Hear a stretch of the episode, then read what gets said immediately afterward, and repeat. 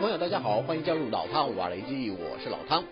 俄罗斯媒体第一频道主持人安德烈娃在新闻节目中宣布重大消息：俄军首度在战场上缴获一辆完整的美制 M2A2 布莱德雷战斗车。БМП прошлого года выпуска, это место механика-водителя, родная расцветка, песок сохранилась только на внутренней стороне люка. Здесь триплексы для кругового обзора. Внутри все на английском языке, но на Украине сделали вот такие накладки и перевели все на украинский. 除此之外，车上还留有大量机枪弹和二十五公里机炮弹，在弹药室的位置上还写有乌克兰文，让炮手知道要如何把弹药装填入弹仓。俄罗斯工程部队指挥官表示，这辆布莱德雷战斗车应该才被乌克兰第四十七旅接装不久，但是现在已经成为俄军非常有价值的战利品。Ну здесь, во-первых, динамическая защита сильнее, двигатель мощнее, ну и, соответственно, современные приборы ночного видения, наведения, ведения огня, прицелов. Пробег у него составляет 240 километров. То есть автомобиль, они, наверное, выехали на первый раз, ну, сразу же и приехали.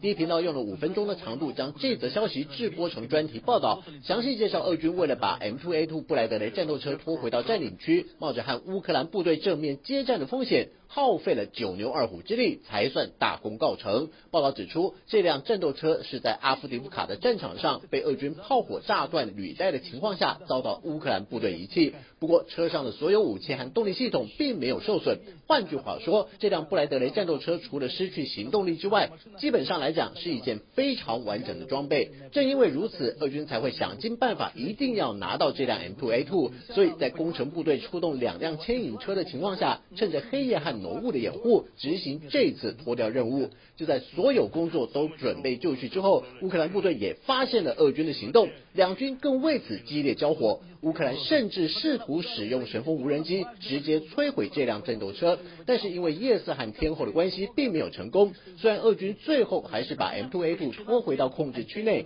不过车身装甲还是被猛烈的枪炮打穿了好几个弹孔。所幸这些都只是皮外伤，并没有贯穿装甲，损坏车内的设备。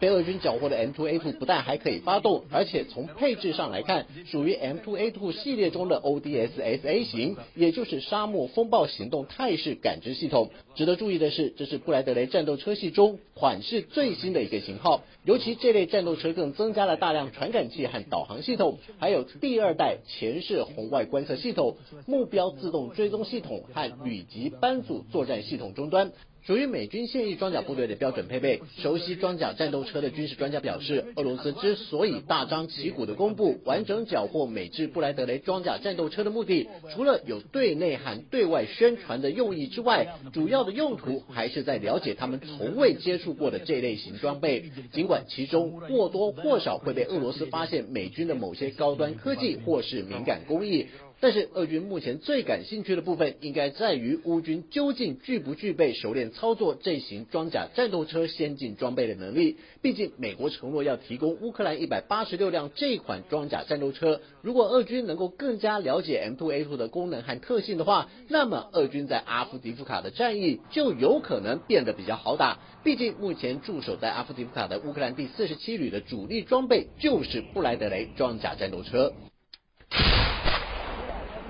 俄罗斯知名军事布洛克佩格夫发文表示，阿夫迪夫卡的地位是莫斯科能不能稳定顿内茨克和卢甘斯克的重要关键。如果能把乌克兰守军逐出阿夫迪夫卡之外，不但能扩大俄罗斯控制土地的面积，还能保护顿内茨克市区的安全。因为阿夫迪夫卡的地理位置就在顿内茨克西北方约十五公里处，乌克兰部队经常利用重炮或无人机对顿内茨克民宅区发动攻击，不但造成房屋及财产的损失，居民们的。生命安全同样受到威胁。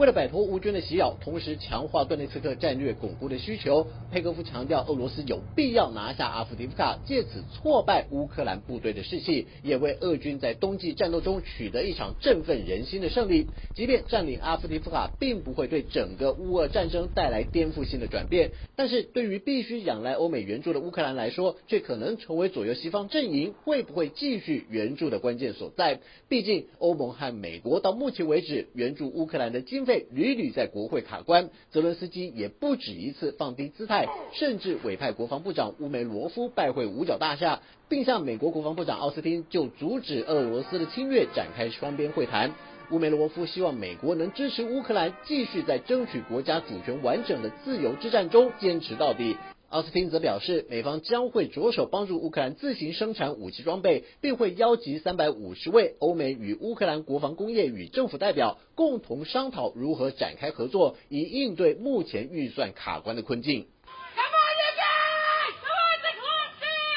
经费援助的难题虽然令泽伦斯基烦心，不过由英国主导代训乌克兰部队的计划却始终按部就班执行中。在英国的极力邀请下，瑞典国防军也派出多名教官来到英国协助训练。在这个拟真的战斗训练场上，乌克兰官兵要在挂满牛肉的地板往下匍匐前进。尽管这是一次勇气和体力的考验，但是英国和瑞典的国防部长都认为，在十个伙伴国的共同参与下，已经有超过三万名乌克兰官兵顺利完成训练，并且陆续回国加入抗敌行列，证明伙伴国会一直陪在乌克兰身边。除了把部队送到海外接受北约成员国的训练之外，待在国内的乌克兰坦克部队也要自立自强。虽然使用的是比较老式的遏制 T 六四和 T 七二坦克，但是在还没获得西方先进装备之前，这就是乌克兰坦克部队的主要武器。坦克兵不但要在训练场上实际操作，也需要使用模拟器练习，强化不足之处。已经进入到第二个冬季的俄乌战争，如今受到以哈冲突的影响和国际局势的变化，以往备受高度关注的俄乌战争也随之减弱。如今又碰上欧美经费援助的不顺利，乌克兰的命运将会如何变化？是和谈还是继续坚持下去？这当中还存在着难以预估的变数。尽管美国强调会力挺到底，但是俄罗斯这边也放出风声，要泽伦斯基好好盘算盘算。以目前的情况来看，乌克兰有没有？可能成为另一个被美国抛弃的越南。好了，就到这里，我们下次见。想看最完整的新闻内容，记得下载 TVBS 新闻网 APP。